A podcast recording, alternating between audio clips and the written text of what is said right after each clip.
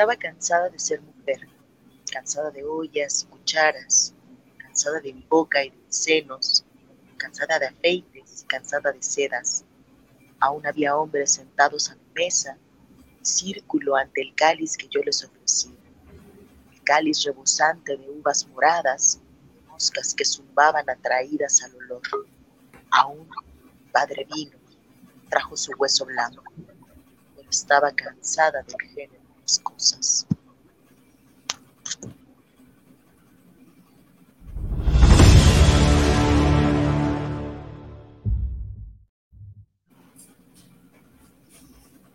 Bienvenidos al Pabellón de la Locura.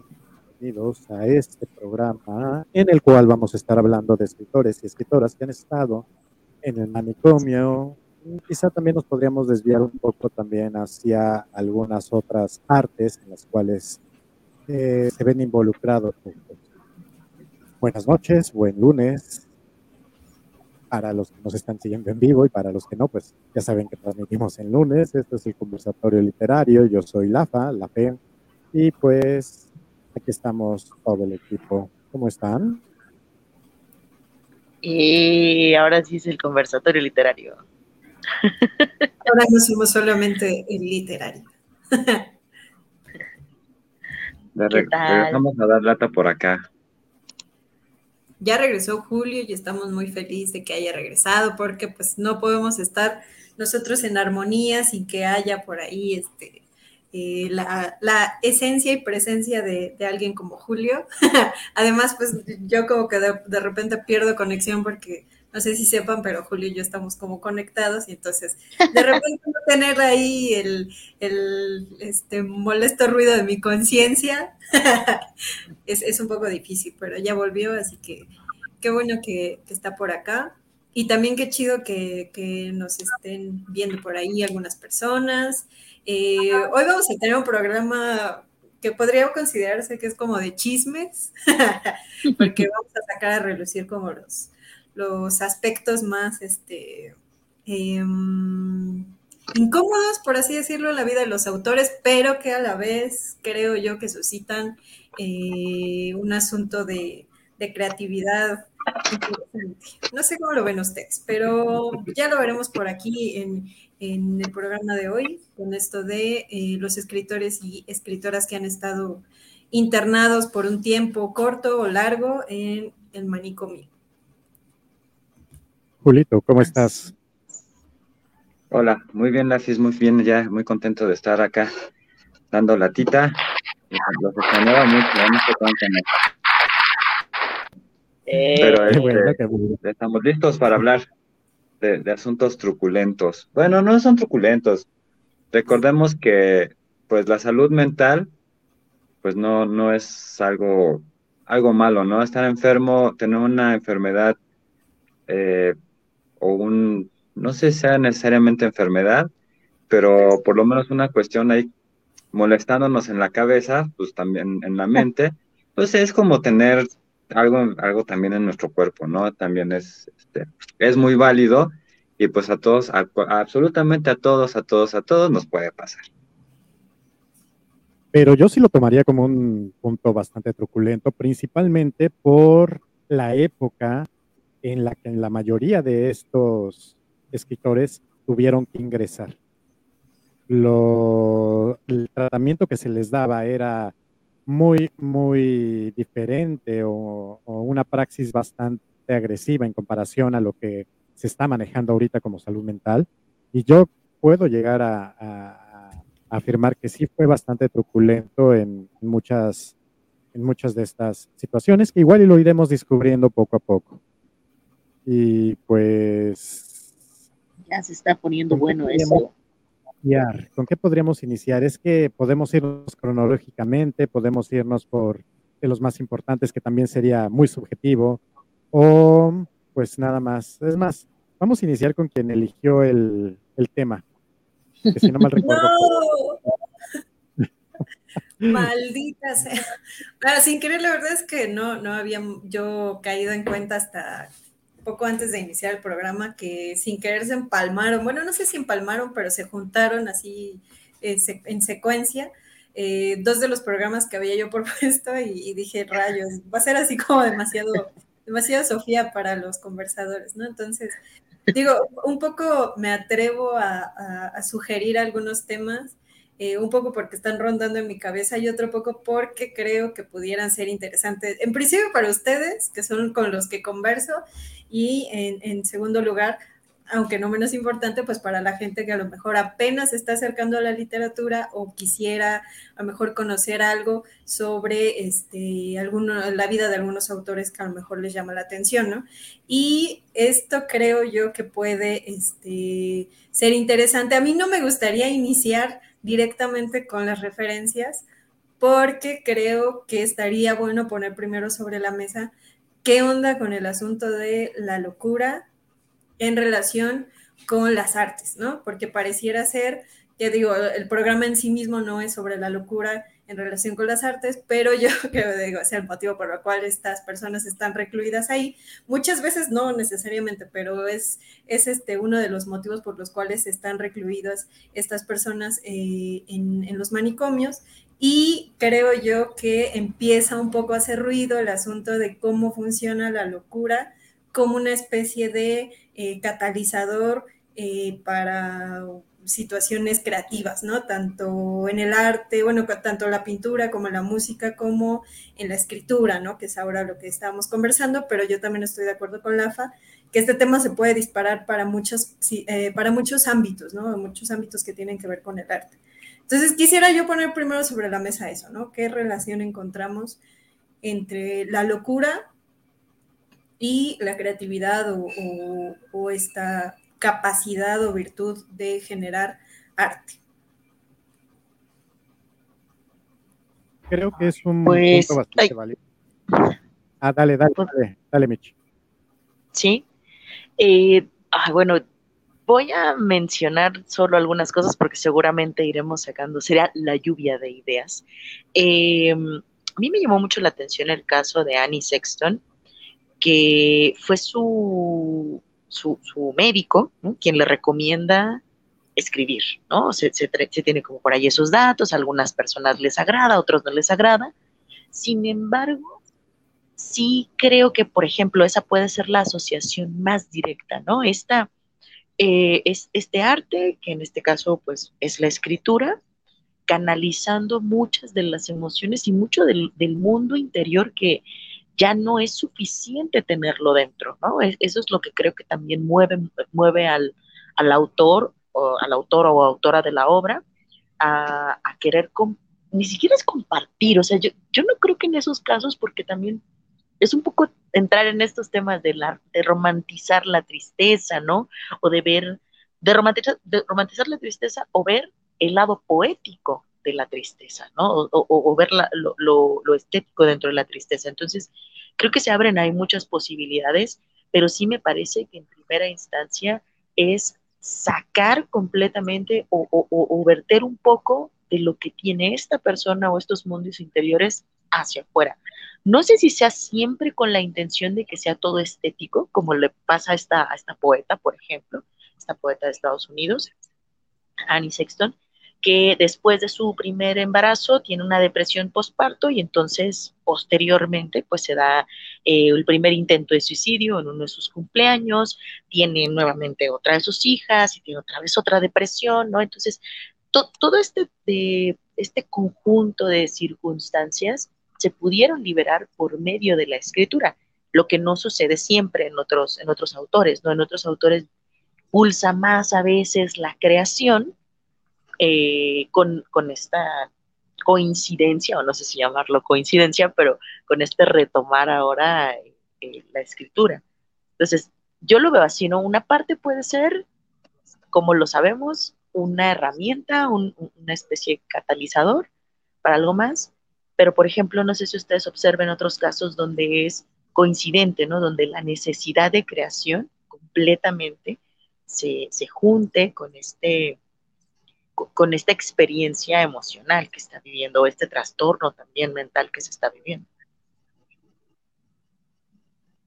Pues es que yo creo que hay, eh, algo muy importante en cuanto a, a esto es que Eh, en la parte, bueno, en la parte artística, pues se comparten, ¿no? Eh, tú hablabas un poquito de la tristeza, podemos hablar de la depresión y algunos otros problemas que, que, llegamos a tener, en donde, pues, podemos compartirlo, decir lo que sentimos y a partir de ahí, un lector se puede identificar, que yo creo que es la parte más bonita, ¿no? Cuando, cuando compartimos con el lector la furia o con el autor la furia, por ejemplo, o compartimos la tristeza, compartimos la alegría, y ahí es cuando nos empezamos a identificar, ¿no? Y es cuando empezamos a querer más a todavía a nuestro autor, porque parece que nos entiende, ¿no? O parece que, que, habla por nosotros y lo dice de una forma que nos, nos ayuda a catalizar esas emociones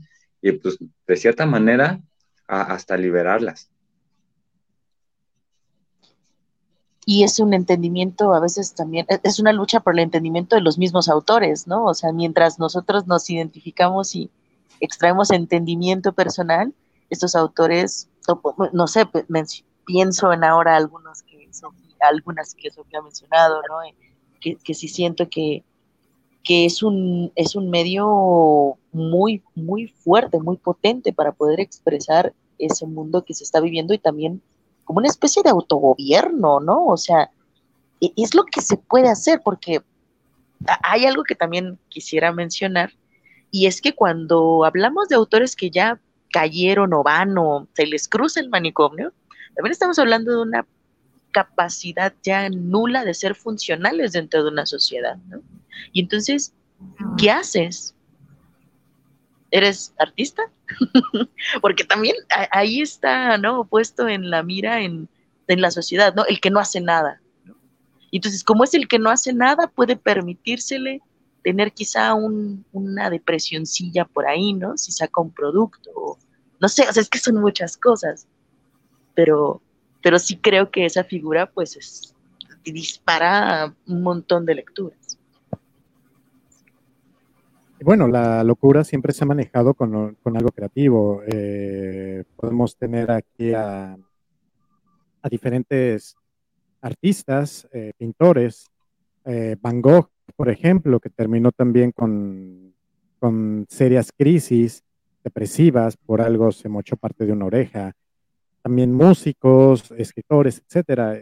recuerdo mucho la bandera que traía, por ejemplo, el Castañeda cuando inició eh, toda su carrera musical, que se enfocaba mucho en esta locura creativa, en, darle un resignificado a esta locura.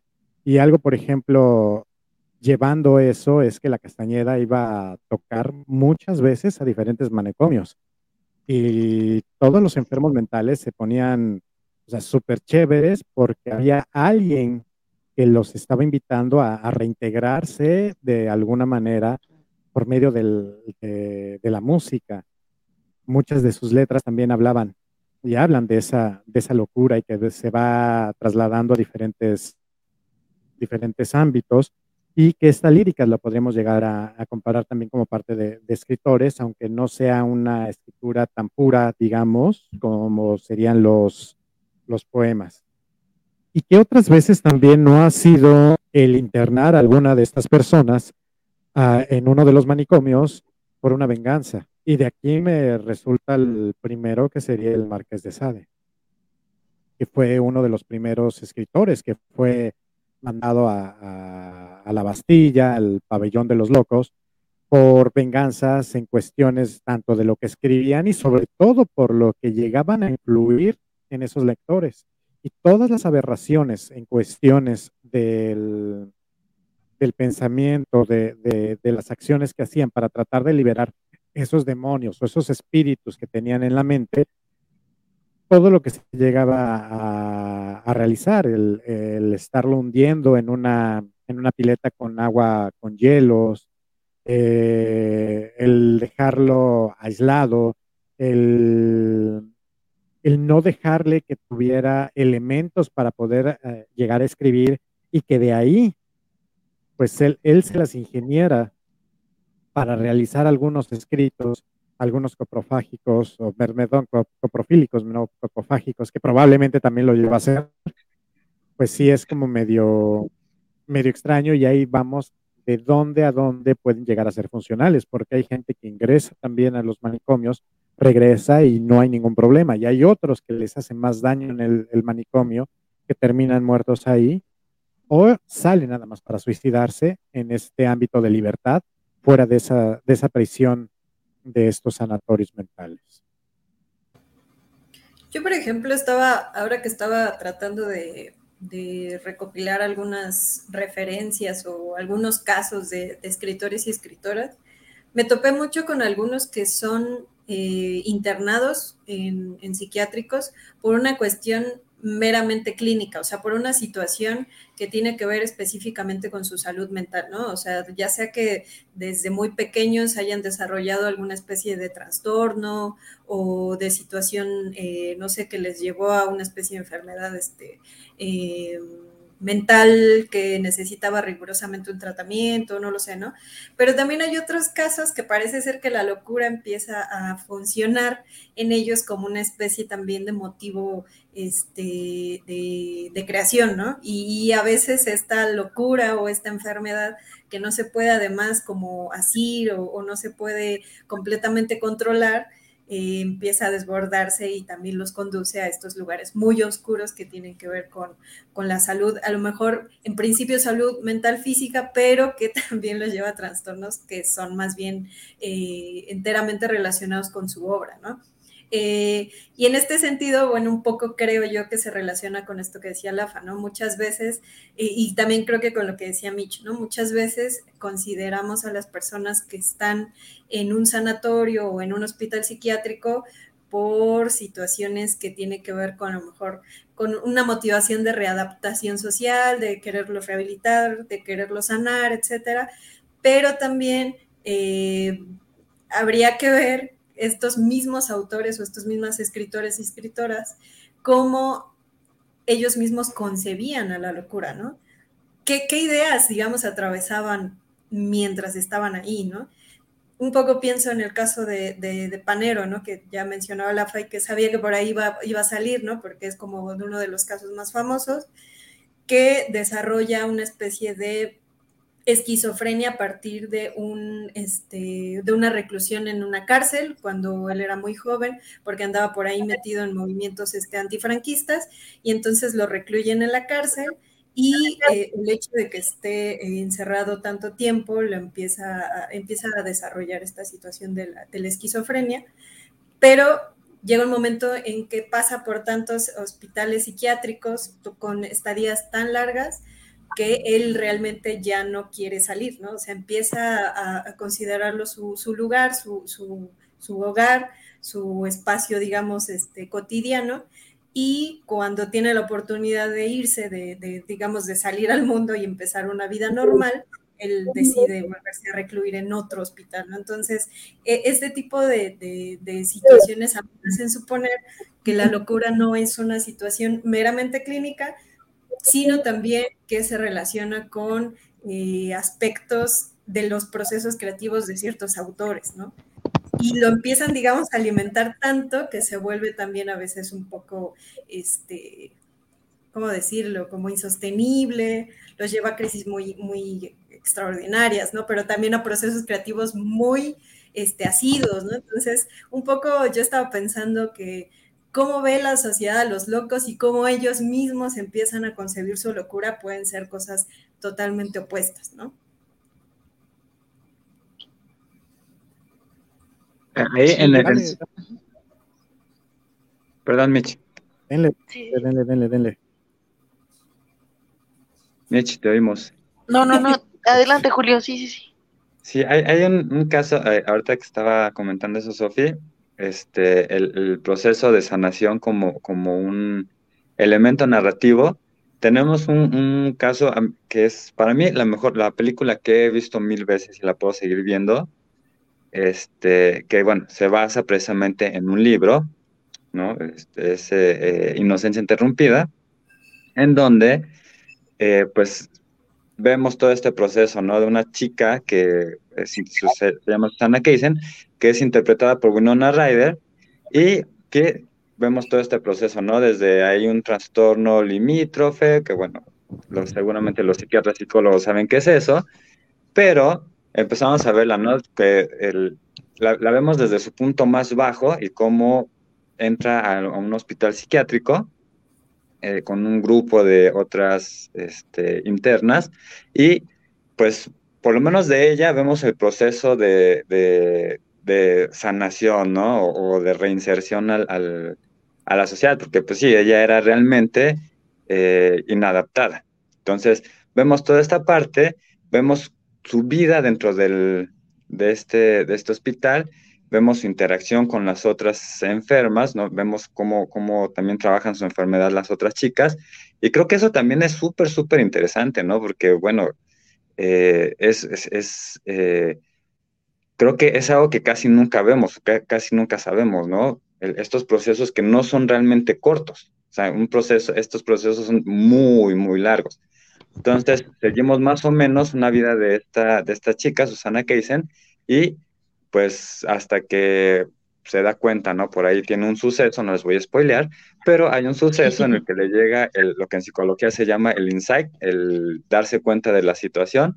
Entonces, a, partir de ahí ya viene su proceso ahora sí de, de, sanación, ¿no? Pero vemos toda esta parte en la que hay una resistencia, ella se niega a decir, Dios, no, yo no estoy mal, no todo está mal, este, porque no me entienden y todo eso, ¿no? Pero pues, eh, a fin de cuentas, no es el problema que no se entienda, que no se le entienda, ¿no? O que piensen diferente, porque pues, si hablamos de pensar diferente, ustedes saben que mi cabeza funciona bien raro.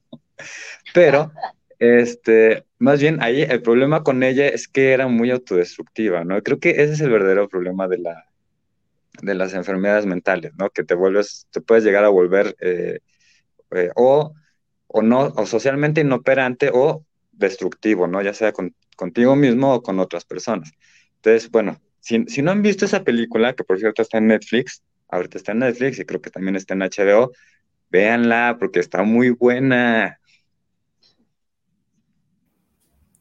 Y ya que empezaste con, con esta referencia, también hay otra que es muy buena. Aquí en México se llamó Atrapado sin salida, y que está basada en un libro que también ya después le empezaron a poner el, nombre original, quien voló sobre el nido del cuco, que en ese momento, bueno, quien la interpretó fue Jack Nicholson, que era una persona que se hacía pasar por un loco para no cumplir una condena. Y va narrando las experiencias dentro del, del manicomio. Y eso te va eh, dejando ver cuáles son estas, estos problemas que, hay y que, eh, que, hubo y todos estos tratamientos que eran a, mediados del, siglo pasado, que son los electroshocks, cómo terminaban dañando más. Y muchos de estos escritores, ya leyendo todo este, este rubro, muchos de estos escritores fue lo que provocó que terminaran un poco más jodidos eh, en, en, su mente.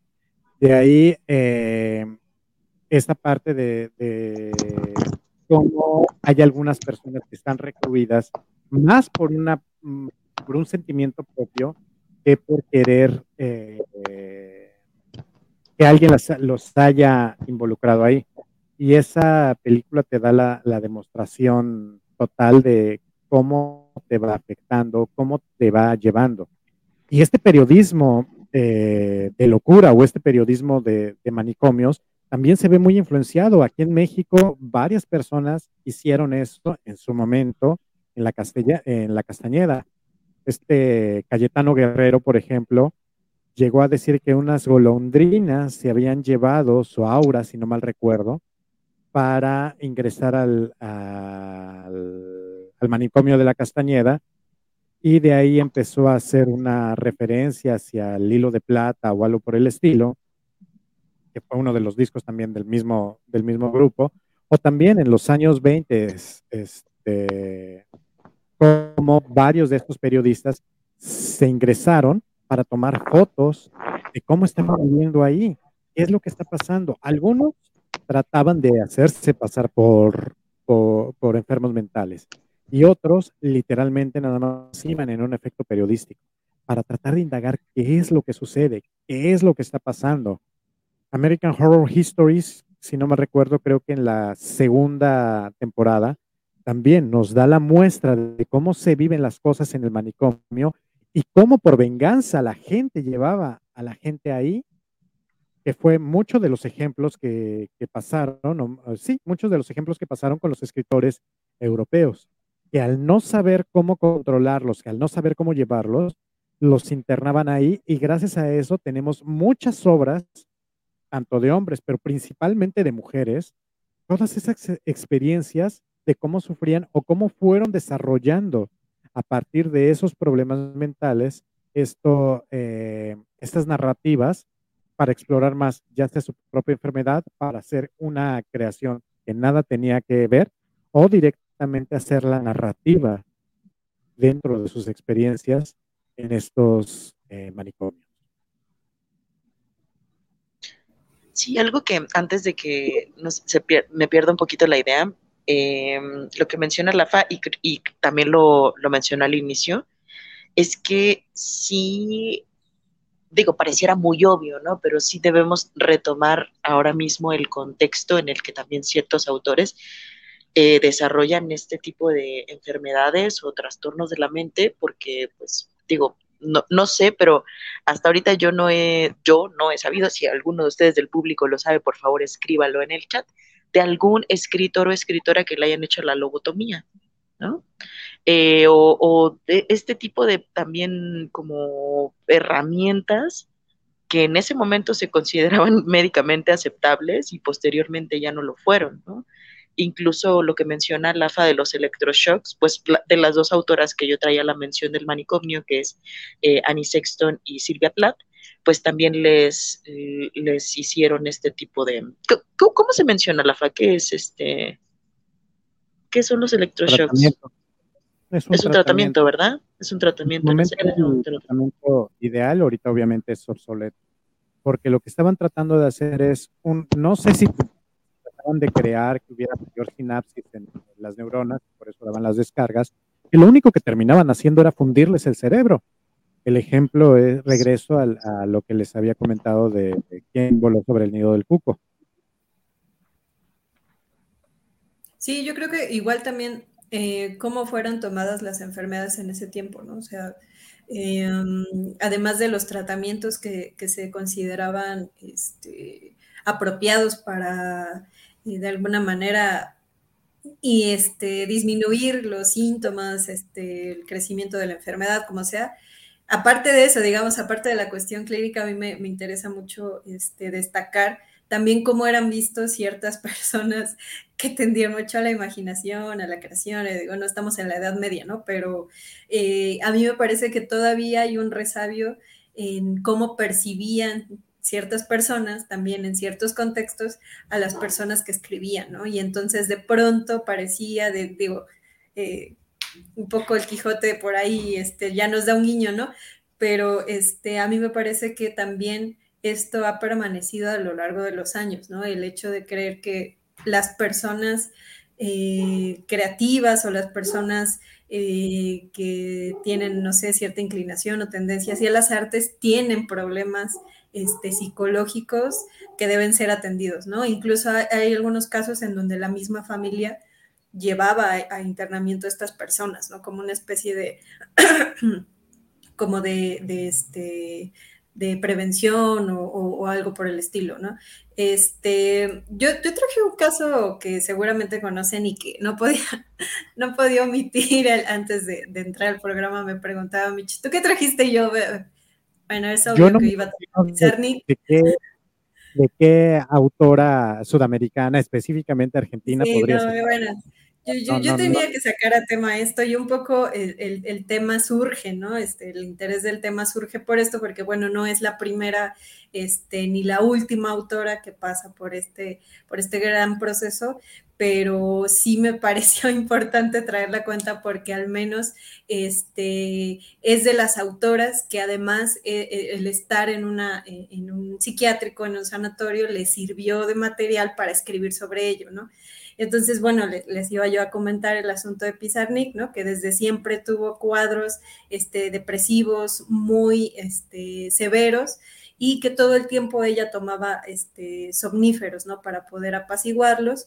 Eh, atraviesa muchísimas crisis a lo largo de su vida, ¿no? Este, desde situaciones que tienen que ver con la muerte de su padre, este, situaciones que tienen que ver con este, la universidad, con su relación de pareja, por situaciones incluso de homosexualidad que no podía ella como tal declarar, eh, situaciones, digamos, que provienen de muchos lugares incluso el haber regresado a París y darse cuenta que no era el París que ya había visitado por ahí de los, al inicio de los años 60, ¿no? Entonces, eh, estos son duros golpes que a ella le empiezan a, este, a afectar, digamos, en la salud y este, ella pasó ya en los últimos meses de su vida, pues internada en un hospital psiquiátrico, aunque no es la única vez que ingresa, ella ingresa en repetidas ocasiones y también digamos que su salud, en vez de verse eh, favorecida por este tratamiento, pues empeora, ¿no? Y entonces, eh, un fin de semana, que le dan permiso, porque creo que esto es como este, muy normal en los hospitales psiquiátricos. Claro, supongo que dependiendo del grado de enfermedad que tiene el paciente, les permiten salir eh, los fines de semana para convivir con la familia, etcétera, y ya después tienen que regresar, ¿no? Entonces, en un fin de semana, ella sale, eh, tiene el permiso de, de, salir, de pasar el fin de semana afuera, y en su casa toma 50 pastillas de seconal y pues eh, termina con su vida, ¿no? Entonces, creo yo que, eh, bueno, lo traje a cuenta porque en principio es un, caso que conozco, es muy cercano a, mí, pero este, me llama mucho la atención porque además eh, está todo el tiempo su proceso creativo en medio, ¿no? Entonces, un poco traía a cuenta este asunto de los escritores y escritoras que han estado en el manicomio porque ingresa de una manera este, muy singular o muy particular el asunto de la creación o el asunto de cómo la misma enfermedad o la misma locura o la misma estancia en los, en los psiquiátricos les empieza a este, invitar al relato, al, este, no sé, al escribir versos, al hacer poesía, que tiene que ver también con este paso por la enfermedad, ¿no? Y entonces Pizarnik escribe por ahí, tiene un, texto que se llama Sala de Psicopatología, que era donde ella estaba internada, y el poema es bastante interesante por si lo quieren leer por ahí, ¿no? Este, creo yo que los casos que hemos traído a cuenta también hay parte de la poesía o de los textos en donde se refleja justamente la estadía, en los hospitales psiquiátricos, ¿no? Que obviamente pues no es nada sencillo, ¿no? Pero bueno, quería, traer, quería yo traer la, referencia de, de Pizarnik porque creo que es un caso ya ahora muy conocido, que llama mucho la atención, ¿no? ahí, y ahorita, perdón. Este, eh, ah, dale, dale, dale, Julio, dale, dale, dale, dale, ya encontré la referencia. Justamente de, de, esa etapa, es que no quiero perder el, hilo de, de, lo que está diciendo Sofi. Es que precisamente yo, bueno, además de los, de los poemas, este Pizarnik también le, escribió cartas a, Julio Cortázar desde el, desde el, psiquiátrico.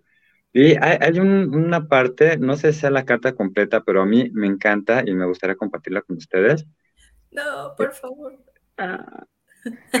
Suframos No, nos quieres enviar a nosotros también. dale, dale, dale. Y aparte, como se la dedica a Julio Cortázar, pues es Julio, ¿no? Entonces yo me siento así como que, ¡ah! ¡Cielo! aludido. Me siento aludido, exacto. Dice, Julio, fui tan abajo, pero no hay fondo. Julio, creo que no tolero más las perras palabras, la locura, la muerte. Nadia no escribe, Don Quijote tampoco. Julio, odio harto, mentira porque no quisiera entender tan sospechosamente bien sus posibilidades de la imposibilidad. Me excedí, supongo. Y he perdido, viejo amigo de tu vieja amiga Alejandra, que tienen, que tienen miedo de todo, salvo ahora, oh Julio, de la locura y de la muerte. Hace dos meses que estoy en el hospital. Excesos y luego intento de suicidio. Qué fracaso. Elas. Postdata. En el hospital Aprendo a convivir con los últimos desechos. Mi mejor amiga es una sirviente de 18 años que mató a su hijo, Alejandra. ¡Uh! Tomen un, un cachetadón. de, esos que nos gustan. de esos, de esos que dan gusto. Y Mitch, que estaba preguntando acerca de, algunos escritores o alguien que haya sufrido una lobotomía, me surgieron dos, referencias. Una totalmente literaria. Eh, una es Janet Prime. Quiero imaginar que así se, se pronuncia. Que fue una poeta, ensayista y novelista y estar eh, catalogada como la mejor y si no como la mejor, una de las mejores escritoras eh, neozelandesas. Nueva Zelanda tiene muy buenos escritores que casi de acá no, no, no conocemos y la novela policíaca de, esos lados creo que nos lo había dicho este Soto, son muy buenos por allá. Y la diagnosticaron con esquizofrenia y a ella les dieron, le dieron eh, electroshocks ¿Qué es lo que pasó en un cierto momento? Eh, que empezó a hacer en el hospital sus cuentos. Ella hacía cuentos en específico y a unos cuantos días de que ya le hicieran la lobotomía, lo que interrumpió eso fue que ganó un, un concurso literario y eso fue lo que detuvo la, la lobotomía y de ahí se dedicó a escribir hasta el, hasta el 2004. Eh, donde saqué, esta, esta, referencia, son 10 escritoras y sus historias están como que muy, muy, muy, muy, muy cañonas, pero estaba, es muy interesante. Y antes de irme con otra, que también creo que es muy buena, recordé la película de Sucker Punch, donde es una especie de steampunk, una, una película de steampunk, que a muchos no les gustó, a mí me encanta la condenada película, y que dentro de esta fantasía que sacan y las peleas y todo este rollo, en realidad las, las mujeres están dentro de un manicomio y son abusadas por, uno de los enfermeros, que se creía el dueño de. Y pues bueno, la, Ajá. Y también abusaba de ellas. Y la otra eh, fue otra de las referencias que se me hizo muy buena es Zelda Fitzgerald, Que, fue la, eh, que fue la esposa del escritor eh, Fitzgerald, específicamente. Y que ella también fue una novelista muy destacada, pero para variar fue poco reconocida en su tiempo. Eh, y, lo que nos dicen en general es que se sentía miserable, perdida, aislada, patológicamente aburrida. Y lo condujo a un ostracismo creativo total. Como quien llevaba la batuta de la, de la fama era su esposo, pues ella se sintió totalmente relegada hacia, hacia algo bastante malo. Y trataba de sacarlo eh, de alguna otra manera y fueron que, salieron sus primeros brotes psiquiátricos en los años 20.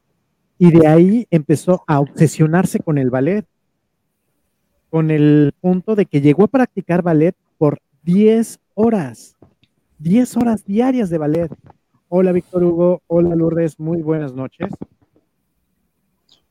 y hasta los 30 fue cuando fue internada en eh, Eugene Bleuler, creo que así se pronuncia, uno de los psiquiatras, de, los psiquiatras más prestigiosos de Europa, y le diagnosticó esquizofrenia.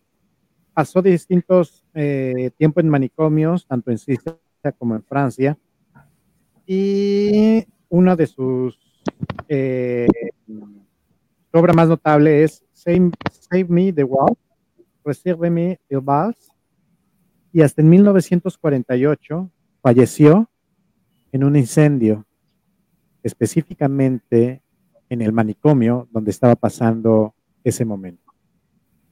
También la historia de, esta mujer se me hace muy buena y muy caótica, sobre todo porque los dos eran muy buenos, eran muy creativos.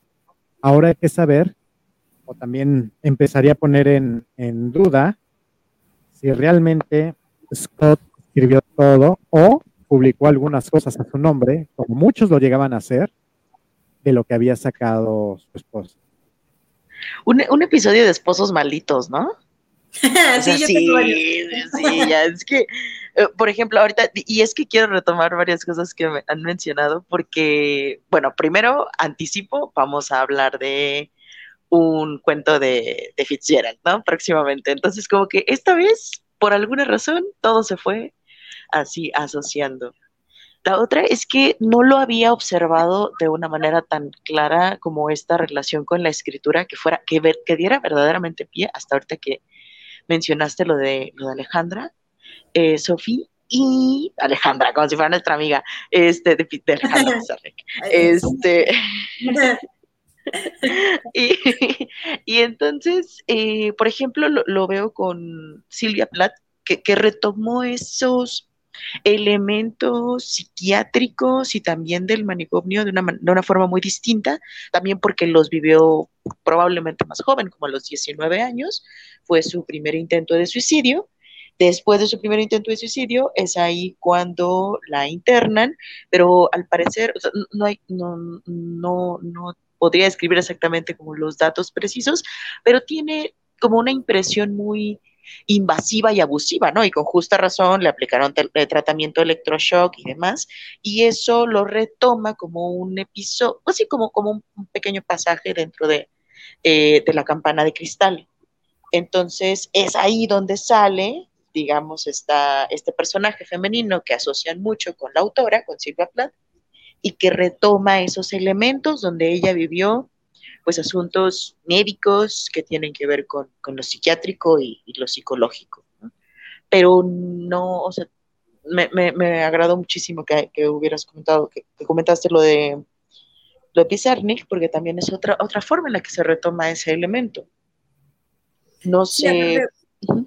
Bueno, en su caso ya estaba este, de alguna manera desde años atrás. es que entonces estos autores pareciera ser que la locura se vuelve también un tema a explorar, ¿no? Eh, un poco por eso también este, les comentaba al inicio que no es tanto el asunto clínico, sino más bien cómo ellos mismos este, son vistos por la sociedad, pero a la vez también tienen mucho este, de, creativo de por medio, ¿no? Entonces, Pizarnik, por ejemplo, desde, desde años antes, este, cuatro años antes, para ser específica, ya estaba escribiendo este, esta situación de, la locura en su poemario Extracción este, de la Piedra de Locura en el año 68, ¿no? Entonces, eh, digamos que esto se volvió para ella un motivo también poético y un motivo de exploración este, sensible, ¿no? Entonces, eh, llevar esto a un, extremo, digamos, tan físico que, bueno, ya sabemos cómo terminó,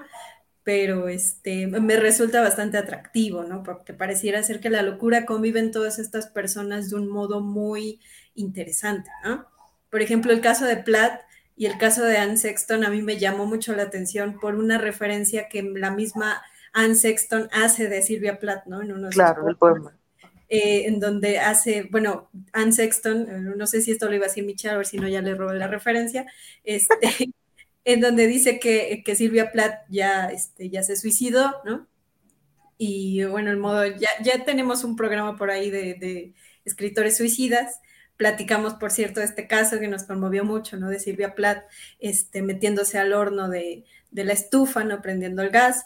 Este, Anne Sexton sabe esta, esta anécdota y entonces hay una referencia por ahí también en uno de sus poemas del por qué, por qué lo hiciste, ¿no? De esta manera, ¿no? Entonces, un poco parece ser que está por ahí conectado. Y, y sobre todo es, ¿por qué lo hiciste? Y no lo hicimos juntas, ¿no? Ella se suicida 15 años después y es, lo hiciste, pero no lo hiciste conmigo. ¿Qué pasó, amiga, no? Sí, claro. Y aparte, bueno, Anne Sexton también se suicida de un modo muy, muy cabrón, ¿no? Ah, este, ajá, Para los que no vieron el programa y espero empezar a spoilear para que digan, a ver, voy a ir a buscarlo. Este, Anne Sexton lo que hace es meterse en el auto, prenderlo, este, acelerar y con el este, el, ¿cómo se dice? El monóxido de carbono. Así, con el monóxido que produce, digamos, el, acelerador del carro, en su cochera empieza a, hacerse todo este, esta humareda y pues ella muere intoxicada. Pero antes echó un traguito y se puso el abrigo de su madre. Sí, es que también hay cosas bien simbólicas en todo esto. Sí. Saludos, querido Tejero. Espero que estés bien. Un abrazote. Ay, nos han saludado mucho hoy. Saludos, saludos. Yo estoy muy contenta. No sé si traigan otra más, pero no quería dejar pasar tampoco a mi querida Leonora Carrington. Échale, échale, yo no conozco ese caso. Eh, Leonora Carrington, eh, quien la metió al manicomio, fue su propio padre y sufrió allá en Francia, porque estaba relacionada con eh, Marx Ernst y después eh, este fue declarado enemigo del régimen y fue trasladado a un campo de, concentración y mientras ella huía, su padre la, ingresó a un manicomio y dicen que fue, bueno, la historia dice que fue eh, víctima del infierno al que la, sometió el doctor Luis Morales. Y entre otras, eh, entre otras cosas, otras muchas cosas, George D.D. Huberman, en un libro que se llama La intervención de la histeria, esta autora inglesa que se nacionalizó mexicana descubrió el sadismo y el dolor en el cual estuvo eh, Leonora Carrington. Y también la misma Leonora dejó constancia de ello en el dietario Memorias de Abajo, en el que, recuerda lo doloroso que fue su despertar de conciencia. Y la cita dice así, me creí víctima de un accidente de automóvil. Me habían abofeteado y atado con correas. Me habían obligado a tomar alimentos a través de unas cánulas introducidas por las ventanas de la nariz. Cuando pidió ser liberada de las cuerdas, la enfermera que la custodiaba por toda respuesta le espetó. Va a ser buena. Y así es como ella estaba recordando parte de, de, las cosas que la hacían y cómo las personas que llegan a ser diferentes las quieren volver a meter a ese rubro donde todos termina siendo tan, tan, tan gris, sí, tan gris normal, otra vez haciendo referencia a mis compas. La castaña. Ajá, este, ser buena con el mundo entero y a pesar de ello, aquí estaba atada como un animal salvaje. O sea, mientras te dicen voy a ser bueno, de todas maneras me tratan como un animal, me estoy amarrada para todo, e, para, para ellos. Y eso fue lo que llevó a otro de, los grandes escritores, André Breton, a interesarse por la historia y la locura, y de lo cual también hizo algunas eh, anotaciones el, el señor Breton. Oye, yo no me sabía ese caso, yo voy a buscar el, dietario. Ah. Sí, eso tampoco me lo sabía. Bien, sí estuvo internada, pero no sabía ese dato del, dietario y puede ser muy, muy bueno saber qué es y también de ahí pueden llegar a surgir mucho, pues todas estas creaciones de, Leonora Carrington en sus, pinturas que a mí me, me encantan. Sí, ahora que estamos hablando de los surrealistas, ah, yo voy a sacar aquí, me voy a agarrar de tu referencia así en chinga para, para sacar a cuento el, de Antonin Artaud, que no, yo no sé si lo traían a cuenta, pero la verdad es que, ah, creo que Julio dijo, sí, no mames, bueno, perdón si te la quité, pero yo sabía que íbamos a coincidir mucho en las referencias porque pareciera que son muchos los escritores que atravesaron eso, pero hay muy pocos los que se conocen y muy pocos también los que eh, se han tomado como, como ejemplo de, esta relación entre la locura y, la escritura, ¿no? Eh, el escritor francés Antonin Artaud es otro de los que a mí me, me, fascina, ¿no? en, el sentido de cómo llevó el tratamiento de su locura de manera personal y cómo también eh, frente a las instituciones, como hemos visto ya con la FANO, muchas de las veces los tratamientos que utilizan parecen ser contradictorios o parecen empeorar la salud. Harto lo que hizo fue a través de los poemas, a través de ciertos escritos, eh, criticar un poco esta institución psiquiátrica, ¿no? Y entonces él lo hace todo el tiempo.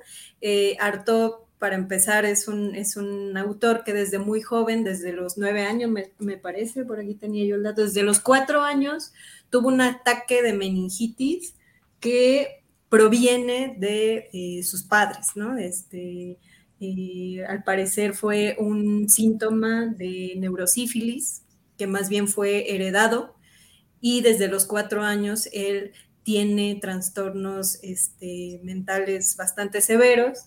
Eh, tenía, por ejemplo, una muy fuerte sensación de paranoia todo el tiempo, que no lo dejó jamás.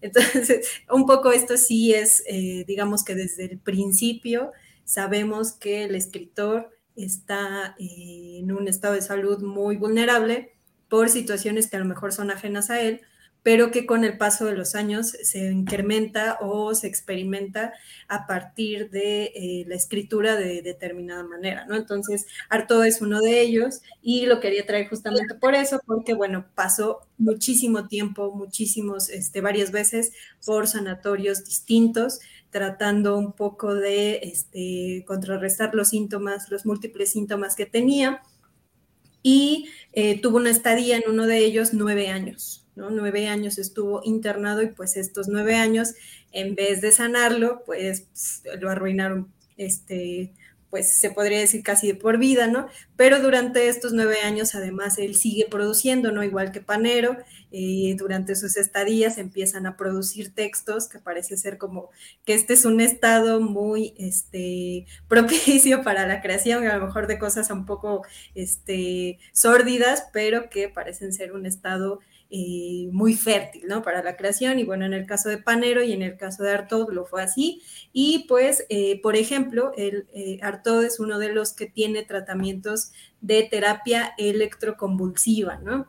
y pues sabemos que esto empeora demasiado la salud y entonces en 1948, además de todo esa además de todo lo mal que le ha ido al, al hombre en la vida, le diagnostican cáncer de eh, cáncer colorectal, que yo imagino por cómo suena que va a estar muy culero, y pues eh, todo el tiempo también permanece en él la idea de un suicidio que empieza a planear. Todavía está la teoría de si él murió por suicidio o si más bien pues la enfermedad se lo acabó, pero eh, tenemos textos que además retratan todo el tiempo esto. Estuvo mucho tiempo en un manicomio que se llama Rodés y tiene por ahí este, tres volúmenes de las cartas de Rodés que escribe justamente en la estadía de este, eh, en este manicomio, ¿no?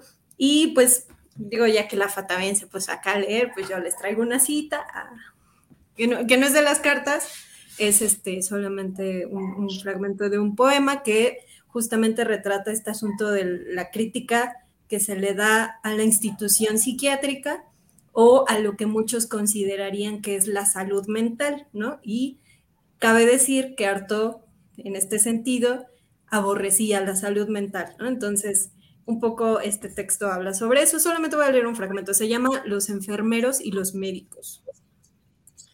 La enfermedad es un estado la salud no es sino otro, más desgraciado, quiero decir, más cobarde y más mezquino. No hay enfermo que no se haya gigantado, no hay sano que un buen día no haya caído en la traición por no haber querido estar enfermo, como algunos médicos que soporté.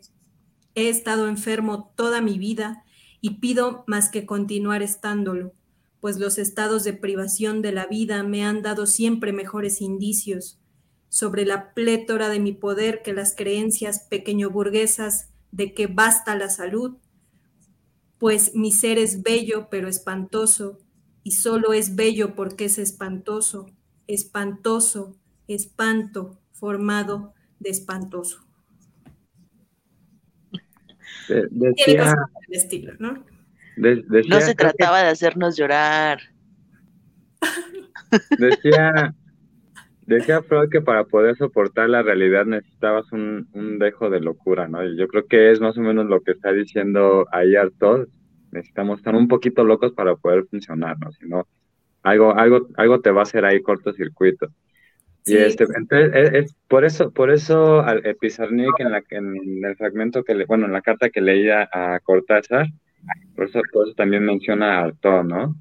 Claro, sí, sí. Y hay un paralelismo bastante, el, la posibilidad del suicidio, el intento de suicidio. Sí, son como autores que se leen entre ellos, ¿no? Platt leyendo a Sexton, Sexton leyendo a Platt, Pizarnik leyendo a Platia Sexton y Arto, y Arto leyendo a lo mejor por ahí, este, codeándose con, con Carrington, no sé, ¿no? Es como de pronto un entramado. Este, Panero también fue muy importante, ¿no? Para los españoles, para algunos músicos españoles, ¿no? Entre ellos, por ejemplo, Nacho Vegas, este, Bumburi, ¿no? Que, anduvieron por ahí también con su hermano, con Michi Panero. Entonces, eh, de pronto empieza a ser así como todo un entramado en el que empieza a haber relaciones que exceden la literatura, ¿no? Yo no sé si le exceden, pero al menos como que no sé, están como situaciones o ámbitos de lo real que empiezan a incidir en lo literario de una forma muy, muy interesante, ¿no? Es que es lo que decía, ¿no? Es, es esa identificación que tienes con ese autor, lo tienes que leer. Claro, sí, sí, sí. Saludos, Rudy, muchas gracias por pasar a saludar.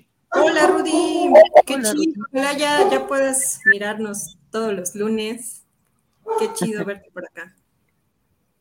Hay, este, hay un, es que este no es literal, no es escritor, pero sí creo que es importante porque es un pintor mexicano, se llama José Luis Cuevas, este, es de hecho el, el, pintor de la locura. No sé, la verdad es que, este, no sé si artísticamente tenga mucho valor, es una cuestión para otra, para otra discusión, a mí la verdad es que sí me gustan. Este, me recuerda un poquitín por allá a Vázquez, bueno, eh, con temas, bueno, temas muy diferentes, ¿no? O con técnicas muy diferentes, a lo mejor con estilos y lugares muy diferentes, pero que también este eh, José Luis Cuevas también estuvo por ahí en el, en el psiquiátrico, creo que estuvo en la Castañeda también, no, estoy, no me acuerdo bien si fue en la Castañeda, pero igual, ¿no? O sea, su pintura también se trata mucho más o menos al estilo de, de Artaud, eh, de lo que vivió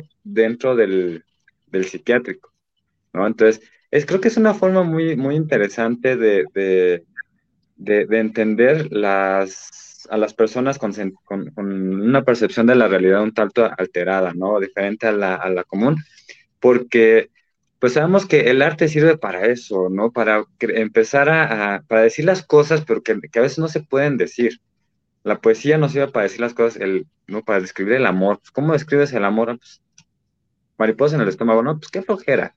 Entonces, por eso los poetas que lo, lo dicen de una forma tan, eh, pues no sé, sí, tiene que ser bella o podría ser bella, pero además, eh, a, partir de la metáfora, pues yo creo que ya se empiezan a entender cosas un tanto eh, que, que con un lenguaje literal, pues no se va a entender, ¿no? Entonces, este, creo que es muy padre también en, la pintura, pues poder identificar todas estas sensaciones, porque digo, sí, es, eh, podemos decir que la, literatura tiene un grado de visual, la pintura pues mucho más, es mucho más visual, pero pues a fin de cuentas eh, es parte del arte, ¿no? Eh, mostrarnos lo que el autor está tratando de decir, pero de una forma un tanto diferente.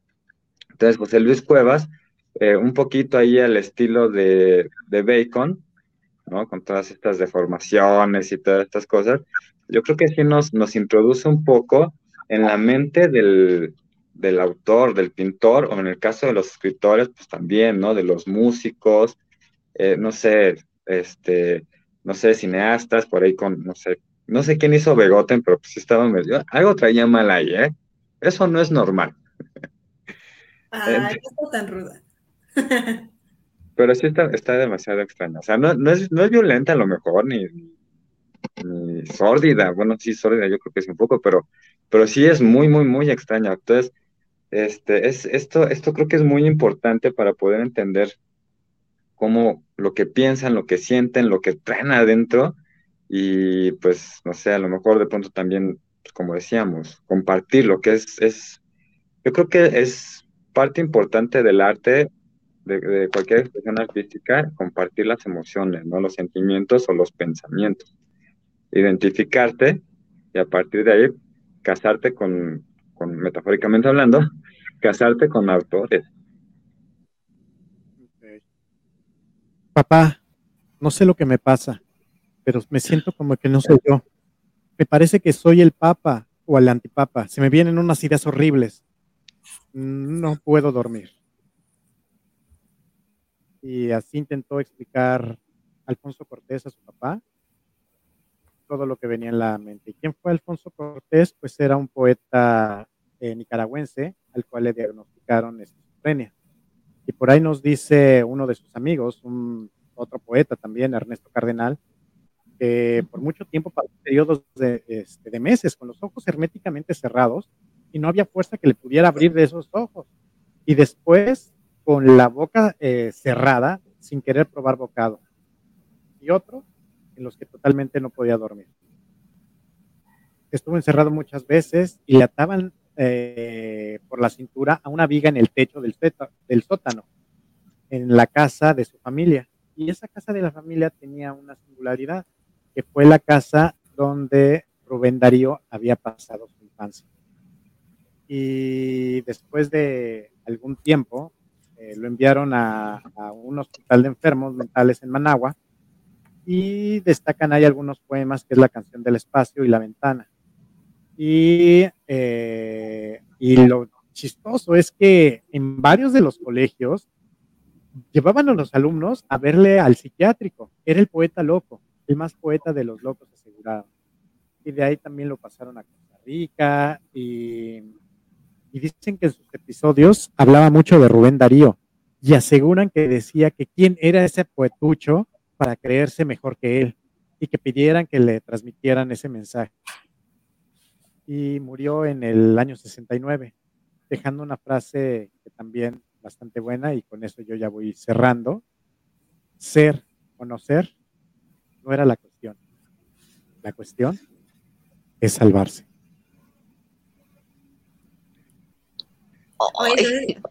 Sí, porque algunos no lo lograron deberíamos hacer un programa de, las frases que dejaron los escritores antes de morir o las últimas palabras antes de morir. Están chidas también. Ay, Dios. Eh, sí, sí, sí, sí, está bien.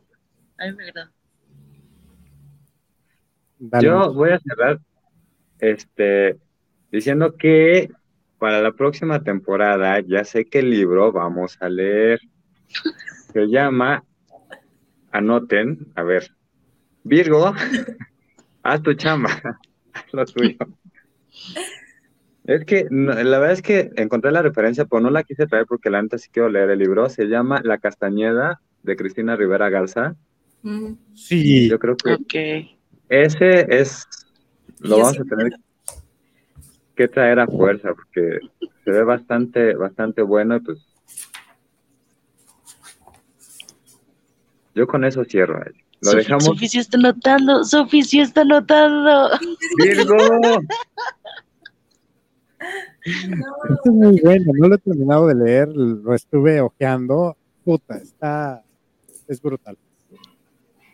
Sí, se ve, se yo, ve bastante. Yo no les digo más que consulten a su médico, amiguitos. igual adopten a su artista favorito, llévenlo al psiquiátrico y e, es que, ah, por ejemplo, a, mí algo que me llamó mucho la atención de, lo de Silvia Plath es que nadie pudo detectar qué fue exactamente, o qué, era exactamente lo que tenía, ¿no? Por eso le dieron el tratamiento de electroshock.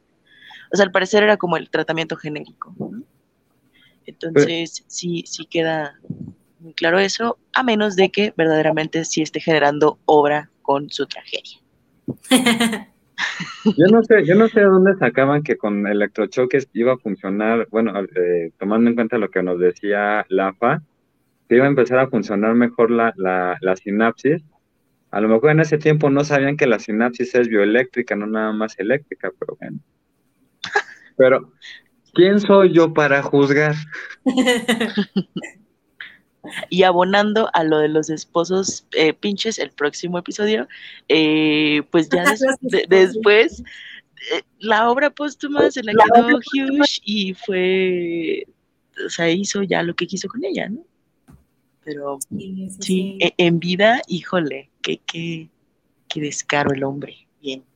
Sí, yo, yo voto por ese programa, porque ya tengo por ahí varios. me encontré el paso. Gracias, gracias a quienes nos saludaron también. Fueron, esta vez fueron muchas personas, bueno, más que las veces anteriores. Saludos. Por ahí, nada más haciendo una acotación, parecería que por el cuadro clínico que tenía Silva Plath, podría haberse tratado de un trastorno bipolar, por esos periodos de depresión tan profundos que tenía y de repente estos eh, de euforia, donde se dedicaba también, en los dos se dedicaba a escribir. Probablemente y que por medicación, pues no hubiera tenido ese, ese funesto final. Yo no sé si era cuestión de la época, pero muchas personas fueron diagnosticadas, ay, yo muchas, como si hubiera hecho estadística.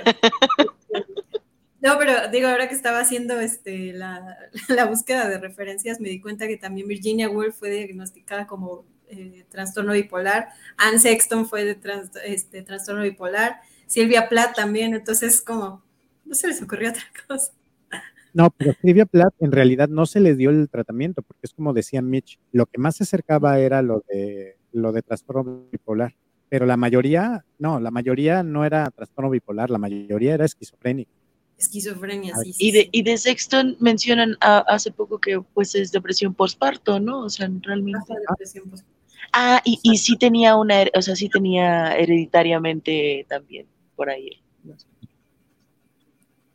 Sofi. No sé, bueno, mm, es que mi discurso puede ser negativo. Recomendándoles que aprovechen sus estados de enfermedad para escribir lo que puedan.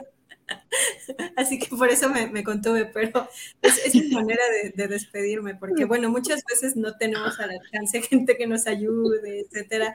Entonces yo a, veces aprovecho esos momentos para, para escribir o para experimentar ciertas, ciertas sensaciones, ¿no? Entonces, no quería ser muy negativa, pero pues ya ni pedo, ya lo dije.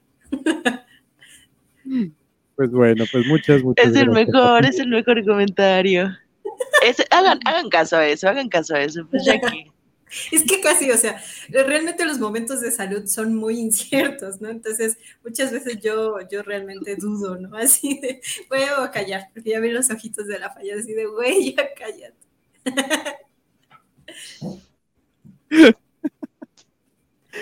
Deberíamos hacer uno de enfermedades, enfermedades o, pero sí como saberes médicos, ¿no? Porque no enfermedades, saberes médicos de, de las épocas o en la literatura. Oye, en el medioevo nos vamos a clavar un chorro. No, pero es igual, igual por sí. La peste negra, la bueno, ya. Frenología. Pues, uh. frenología, ajá. Los humores, ¿no? Ay, Tan bonito todo eso. Pero pues bueno, pues muchas gracias. Este, la sesión del día de hoy en este manicomio ha concluido. muchas gracias por haber estado con nosotros. Muchas gracias por escucharnos en el momento de que nos estén escuchando en cualquiera de las plataformas.